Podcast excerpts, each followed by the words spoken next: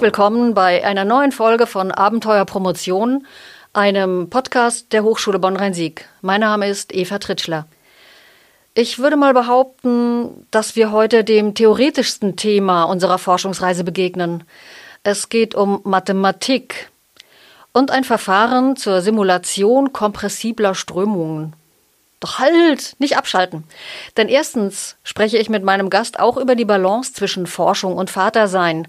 Außerdem wird er uns verständlich erklären, hoffe ich jedenfalls, warum das, was er herausbekommen möchte, wichtig ist. Und wer darüber seine Angst vor Mathe ablegt, umso besser. Dominik Wilde, schön, dass du heute hier bist. Hallo Eva, es freut mich hier zu sein. Dominik, du forschst in deinem Promotionsvorhaben an einem noch ungelösten Problem der Mathematik beziehungsweise der Strömungsmathematik klingt eigentlich ziemlich aufregend. Mathe, das sind aber Zahlen, Logik, Formeln. Was geht in dir vor, wenn du Zahlen und Formeln siehst? Entschlüsselt sich dabei etwas oder wie begegnest du dem? Mm, also man muss natürlich sagen, dass ich in erster Linie die Ingenieurausbildung genossen habe und jetzt kein äh, reiner Mathematiker bin. Das heißt, die, die Formeln sind erstmal Mittel zum Zweck. Und auch ich muss mir Stück für Stück erarbeiten, was eigentlich in den Formeln äh, vor sich geht. Und das ist jetzt nichts, was mir unbedingt zufliegt, sondern das ist zum Teil auch harte Ein Arbeit, einfach reinzukommen. Okay, also du bist äh, Mathematiker, weil es sein muss, sozusagen. Ja, natürlich. Das ist jetzt, das hat sich im Laufe des äh, Promotionsvorhabens auch so ergeben, dass das irgendwie doch sehr ins Mathematische abgedriftet ist. Aber ich kann jetzt nicht sagen, dass das von Anfang an mein sehnlichster Wunsch war. Aber je mehr man da reingekommen ist und desto, je mehr man verstanden hat, desto mehr Spaß hat es auch gemacht. Und deswegen ist es eigentlich auch insgesamt ganz gut gelaufen bisher, würde ich sagen. Okay, also Angst vor Mathematik hast du jedenfalls nicht. Nein, die Angst hatte ich in dem Sinne nicht, aber ich hatte schon immer den Respekt und wusste, dass dass man, dass es an manchen Stellen auch einfach notwendig ist, viel Zeit und Fleiß zu investieren, damit man sich die Mathematik erschließt und dass okay. das kein, kein Selbstläufer an der Stelle ist. okay, sehr beruhigend. Du hast an der Bundeswehrhochschule in München Luft- und Raumfahrttechnik studiert. Das heißt, dass du zwölf Jahre lang Zeitsoldat warst. Und das bedeutet doch sicher auch Disziplin Hilft dir das bei deinem Promotionsvorhaben? Ja, also insgesamt ist das schon so etwas, also was ganz Banales zum Beispiel. Also ich stehe auch immer noch relativ früh auf. Das hat aber auch den praktischen Grund. Äh, die Familie wartet halt irgendwann äh, daheim und wenn ich dann erst um halb sieben nach Hause käme, das ist, glaube ich, äh, das würde nicht auf Dauer der Promotion gut tun, ja, sondern den Familienfrieden eher gefährden. Ähm, aber natürlich ist das eine der Kernaspekte der militärischen Ausbildung, dass man auch Disziplin vermittelt bekommt. Und ich sag mal, das war sicherlich nicht schädlich, aber man muss das Gesamtpaket auch der, der zwölf Jahre als Zeitsoldat und Zeitoffizier sehen, wo ein Teil die, die Ausbildung, also das Studium ist und dann die Ausbildung äh, als Offizier vor und nach dem Studium und dann auch praktischer Anteil danach. Also ich denke insgesamt, da war man, mit war man ganz gut aufgestellt. Mhm. Du hast jetzt schon mal die Familie angesprochen. Wie war das dann vor der Promotion? Ich glaube, zu Beginn warst du noch kinderlos, ist das richtig?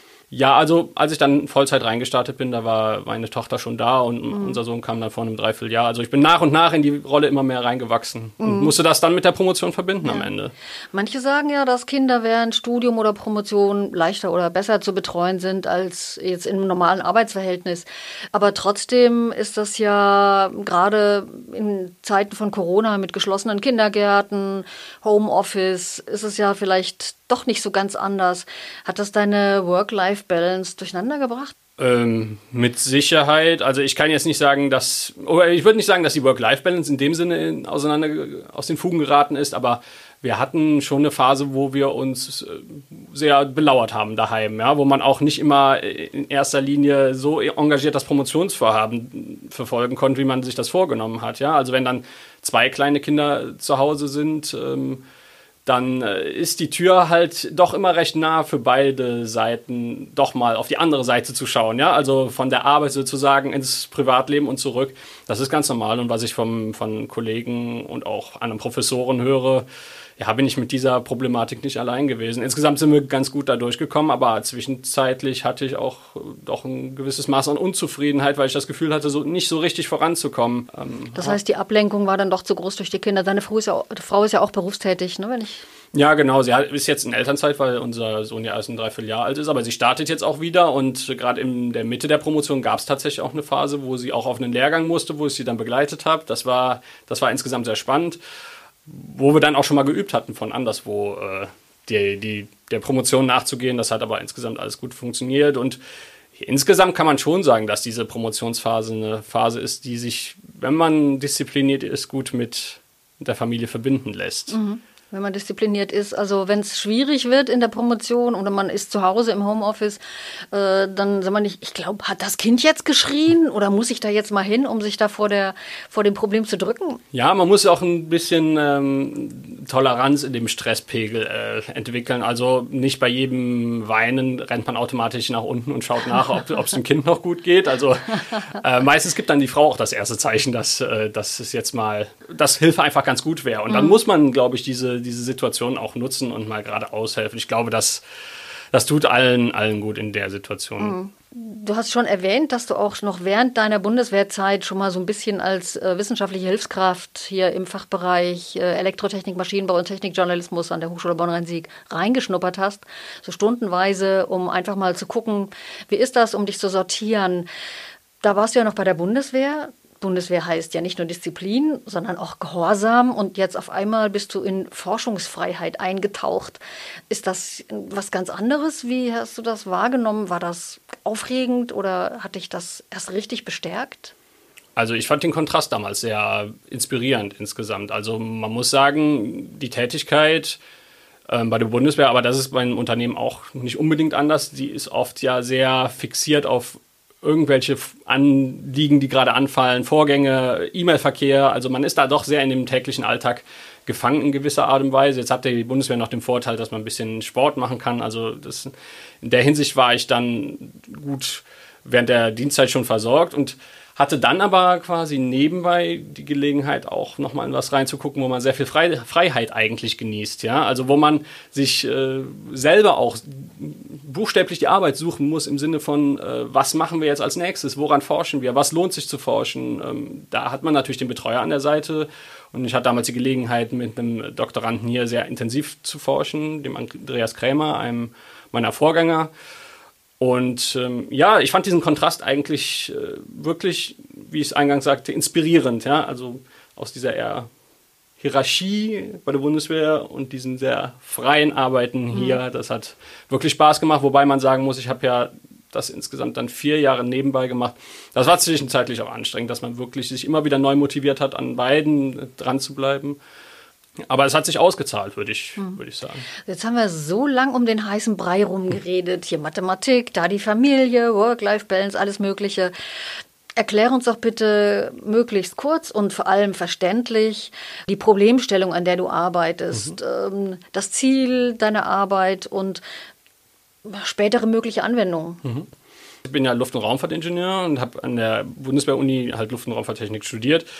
Und da beschäftigt man sich natürlich in erster Linie mit Flugzeugen, irgendwann zumindest, wenn die ganze Mathematik hinter einem gelassen ist. Und also wir wollen kompressible Strömungen berechnen, das heißt Strömungen um Flugzeuge herum und das insgesamt mit so wenig Aufwand wie möglich unter Zuhilfnahme von Computern am Ende des Tages. Zu welchem Ziel oder mit welchen potenziellen Anwendungsmöglichkeiten konkret dann? Die Anwendungsmöglichkeit ist in erster Linie die Reduzierung von Kraftstoff, also von Energie im Allgemeinen. Das muss ja jetzt nicht der, der klassische Kraftstoff sein, sondern vielleicht auch elektrische Antriebe in Zukunft. Wer mhm. weiß das, bei Flugzeugen vielleicht noch ein bisschen außerhalb des, äh, der Reichweite, aber ähm, insgesamt Energie möchte, soll damit eingespart werden. Okay.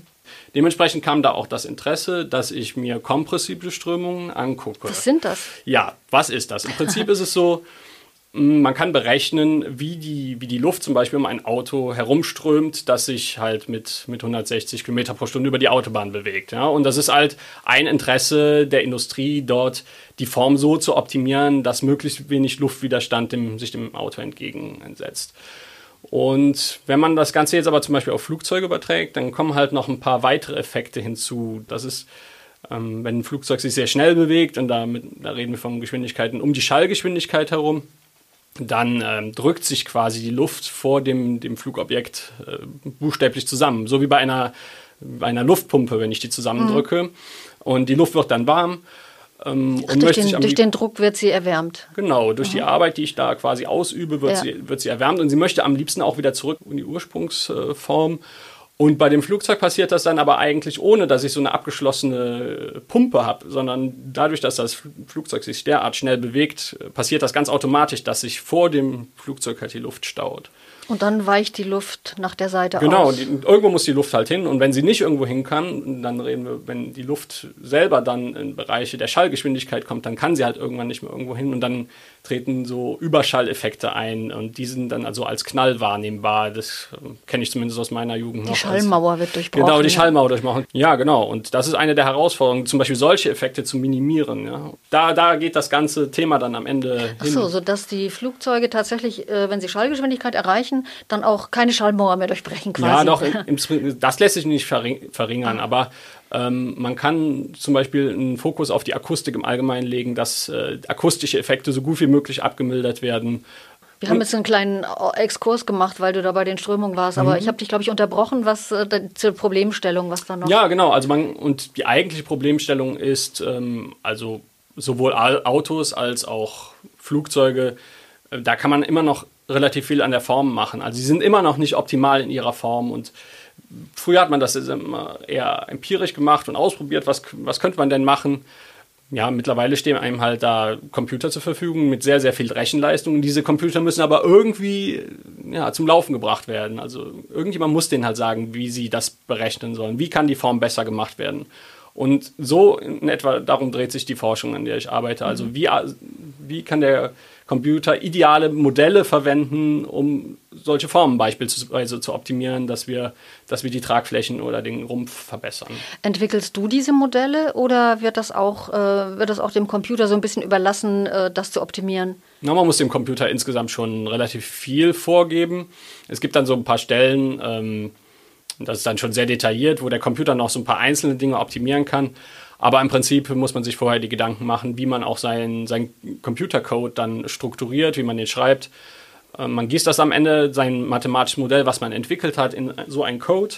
Damit füttert man den Computer und dann läuft das auf großen, also entweder auf dem, dem örtlichen äh, stationären Rechner, den ich vor meinem Schreibtisch stehen habe, ähm, zum Beispiel heutzutage auch auf Grafikkarten oder man füttert halt große Rechencluster, wie wir sie auch an der Hochschule haben, ähm, womit dann sehr viel größere Simulationen auch in schnellerer Zeit durchzuführen sind. Mein kleiner Rechner zu Hause würde sich wahrscheinlich äh, stundenlang oder tagelang, keine Ahnung, damit beschäftigen, bis was ganz Komplexes durchgerechnet ist.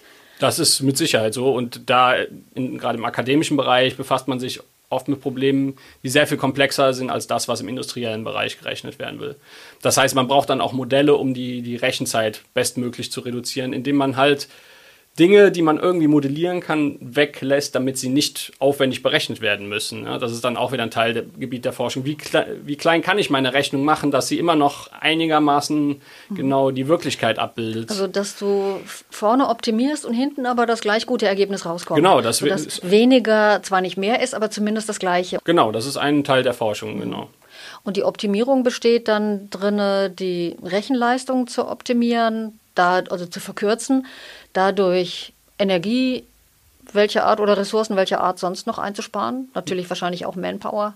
Manpower auch, allerdings ist es in dem Fall ja so, man steckt sehr viel Manpower am Anfang rein, damit man dann Rechenzeit sparen kann. Und man darf diesen Faktor wirklich nicht unterschätzen. Also ich habe jetzt keine genauen Leistungszahlen im Kopf, aber wenn, äh, wenn halt so ein Rechencluster läuft, dann ist das wirklich die Energie äh, von mehr, mehreren Einfamilienhäusern mhm. gleichzeitig. Ja, die, und dementsprechend kann man auch nicht beliebig Simulationen, jedenfalls als verantwortungsvoller Forscher, beliebig Simulationen darauf starten und die vielleicht am Ende gar nicht mehr brauchen. Das mhm. äh, wäre, glaube ich, nicht im Sinne äh, des heutigen Zeitgeistes.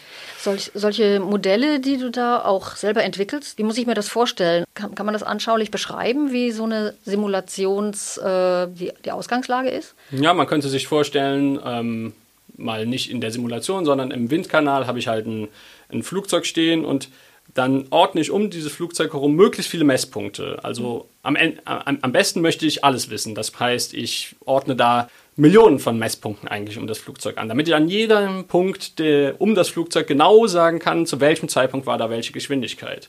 So, und das ist auch schon im Windkanal nicht möglich und da ist es sogar noch viel schwieriger als eigentlich als in der Simulation. Das heißt, äh, man möchte dann anfangen, immer mehr Messpunkte wegzunehmen.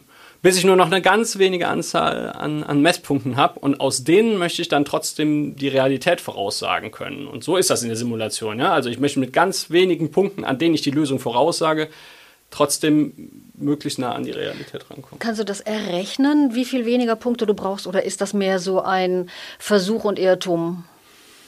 Ja, es gibt sicherlich, äh, also man kann zum Beispiel berechnen, wie klein sind denn eigentlich die kleinsten Wirbel, die in meiner, äh, die meiner Simulation abgebildet werden müssten, damit ich die Realität treffe. Ja? Mhm. Also, und die sind unfassbar klein. Und aber diese, diese Reduzierung der Messpunkte ist auch rechnerisch zumindest zu einem Teil möglich, dass ich sage, auf den kann ich verzichten, dann passiert nicht so viel und da hilft dir der Computer dann dabei auch. Ja, also auch das sind äh, Überlegungen, die man machen kann. In wo, welchen Bereichen meiner Simulation passiert denn viel? Zum Beispiel im Bereich äh, dort, wo Überschall auftritt und dann zu Unterschall reduziert wird, also genau an diesen, diesen Überschallstößen. Äh, da möchte ich zum Beispiel relativ viele Messpunkte haben, um das Ergebnis genau hinzubekommen. Da, wo viele Wirbel auftreten, da wäre es gut, wenn ich viele Messpunkte habe. Und an, an anderen Punkten, zum Beispiel vor dem Flugzeug, wo relativ wenig passiert, da weiß ich eigentlich, dass ich relativ viele Punkte weglassen kann. Mhm. Genau. Dein Doktorvater ist an der Uni Siegen äh, der Holger Feuss und Zweitbetreuer hier an der Hochschule Bonn-Rhein-Sieg ist Dirk Reit. Können die dir bei deiner Forschung eigentlich noch folgen? Mm, ja, ich glaube, das ist ein Teil der Promotion, dass man an irgendeinem Punkt äh, zumindest in einem sehr eng begrenzten Gebiet äh, einen gewissen Wissensvorsprung erlangt. Und das ist ja auch in der Natur der Sache. Die Idee der Promotion ist ja, Wissen voranzubringen und die, diese Grenze des, dessen, was der Mensch eigentlich weiß, weiß äh, noch ein bisschen größer zu machen. Ja. Und deswegen ist es einfach ganz natürlich, dass der, der Doktorand an der Stelle dann ein bisschen äh, seinen Betreuern voraus sein könnte. Allerdings hält man sie ja gut auf dem Laufenden und ich glaube, den Überblick über das große Ganze, den haben dann die Betreuer doch, weil mhm. die einfach viel länger im Geschäft drin sind als ich mit meinem sehr spezialisierten Gebiet, der nur wenig Gelegenheit hatte, mhm. links und rechts über den Tellerrand hinauszuschauen. Mhm. Wenn du promoviert bist, bist du so um und bei Mitte 30. Hast du schon Ideen, was danach kommen könnte oder kommen soll? Nun, jetzt hat man ja irgendwann mal den Weg in die akademische Welt gewagt und es wäre eigentlich naheliegend, äh, da auch zu bleiben. Ich würde gerne nochmal einen, einen Forschungsaufenthalt äh, einlegen, in Anführungszeichen. Also mein, mein Plan wäre, das tatsächlich in San Diego in Kalifornien durchzuführen, bei Professor Saka, Sutano Saka, der sich mit Ozeanologie äh, befasst. Und ich denke, das wäre nochmal etwas, wo man seinen, seinen Horizont noch ein bisschen erweitern würde. Ich hatte dann ja sind gesagt, die Wirbel aus Wasser und auch gut darstellbar. Genau, ja, da treten dann noch andere Effekte auf. Salzwasser zum Beispiel hat dann unterschiedliche äh, Dichteschichten von, von unten nach oben in, im Meer und ja, das ist ja auch von wirklicher Bedeutung äh, für den Klimawandel, ja, vorauszusagen, wie sich die Meeresströmungen in Zukunft entwickeln. Mhm. Wir sind hier in Europa ziemlich abhängig vom Golfstrom. Da möchte eigentlich keiner riskieren, dass der abreißt eines Tages. Und um das äh, besser zu verstehen, ist, äh, sind solch die Methoden, die Methoden, die numerischen Methoden, mit denen wir arbeiten, auch bei der Ozean Ozeanologie von entscheidender Bedeutung. Da haben wir natürlich nicht mehr viel Zeit. Also ich glaube, du musst dich ganz schön ranhalten. Na gut, aber ich glaube nicht, dass wir bei den, beim Klimawandel einen Punkt X erreichen, wo wir sagen, so, und jetzt können wir mit allen Bemühungen aufhören. Das ist ein Prozess, der wird uns noch viele Jahrhunderte begleiten und äh, ich glaube, es wäre ziemlich naiv zu denken, dass, dass, dass wir dann die Forschungsbemühungen da einstellen können, damit wir dann endlich den Mars besiedeln können. Also oh, das ist, äh, das oh Gott, dann ruinieren wir den nächsten Planeten. Das kann nicht das, kann nicht das Ziel sein. Kann der nächste Doktorand darüber berichten. Äh, die Familie würde wahrscheinlich dann mitkommen nach San Diego. Das ist der, der, der optimale Gedanke an der, an der Stelle, dass man die Work-Life-Balance auch dort dann fortführt. Also die hier alleine zurückzulassen, das äh, widerstrebt mir an der Stelle dann einfach. Ähm, einfach, wenn es die Le Gelegenheit gibt im, im, Berufsleben, dann sollte man das, glaube ich, auch möglich machen. Mhm. Mhm. Gut, man kann auch immer selber ein bisschen was dazu beitragen, glaube ich, dass, seine, dass die Wünsche in Erfüllung gehen. Ja, ne? ich glaube, für den Familienfrieden ist es gut, dass man immer alle Seiten anhört und ja. dann zusammen entscheidet, was denn das Beste ist. Hast du zum Abschluss einen Tipp für studierende Eltern oder Doktoranden, wie man Pausen bekommt in, im Alltag? In allererster Linie würde ich Doktoranden schon mal raten, ähm, dieses klassische Bild von den 80 Stunden, die, im Extremfall, die der Doktorand tatsächlich mit der, mit der Promotion ver, für die Promotion verwendet, die mal tatsächlich kritisch zu hinterfragen. Pro Woche muss man Pro Woche, vielleicht auch dazu sagen. Ja, also ähm, ich persönlich bin da kein großer Freund von, habe natürlich auch, äh, musste auch andere Erfahrungen machen und ähm, bei mir war, es, war das Maß deutlich reduziert. Und da würde ich als allererstes mal drauf schauen, ob das wirklich notwendig ist und dann tatsächlich auch mal in den Alltag schöne schöne Dinge einbauen, die einen vom Promotionsgeschehen ablenken und dadurch kommt man mit klarem Kopf auch auf andere Gedanken und auch, ich glaube, auch zu besseren Ergebnissen, als wenn man den ganzen Tag nur im Lab, im Labor verbringt. Ja, das war doch ein gutes Schlusswort. Und das war Dominik Wilde. Er ist jetzt nicht mit Leib und Seele Mathematiker, wie man das vielleicht hätte vermuten können, wenn er sich mit Strömungsmathematik beschäftigt. Aber er nutzt sie auf jeden Fall und äh, hat sie zumindest schätzen gelernt bei den Problemlösungen. Ähm, noch mehr gehört aber seine Liebe der Familie und seinen beiden Kindern. Ich weiß nicht, vielleicht werden sie ja noch mal mehr werden. Das äh, ist, glaube ich, noch offen. Warten wir mal ab. und das ist aber auch schön zu hören, dass man das beides gut unter einen Hut kriegen kann. So eine Promotion und das Familienleben, dass man sich nicht äh, ununterbrochen sieben Tage die Woche möglicherweise noch mit seinem Promotionsvorhaben beschäftigen muss, sondern dass man das auch etwas normal über die Bühne kriegen kann. Jedenfalls bin ich gespannt. Ich wünsche dir viel Erfolg, auch mit dem Plan, nach San Diego zu gehen und äh, hoffe dann von dir zu hören. Vielleicht trifft man sich mal wieder auf einem Podcast. So, was macht eigentlich Dominik Wilde? Äh, bis dahin alles Gute. Tschüss, Dominik. Tschüss, Eva. Es hat Spaß gemacht. Dankeschön. Bei Fragen oder Anregungen für diesen Podcast einfach eine E-Mail schreiben an podcast.km.h-brs.de. Beim nächsten Mal spreche ich im Podcast Abenteuer Promotion der Hochschule Bonn-Rhein-Sieg mit einem Doktoranden aus der Informatik. Unter anderem sprechen wir über die Sicherheit und den Schutz vor Identitätsklau im Netz. Lasst euch überraschen. Ihr seid an den Hörgeräten dann hoffentlich wieder dabei. Bis dahin verabschiede ich mich, Ihre und eure Eva Tritschler.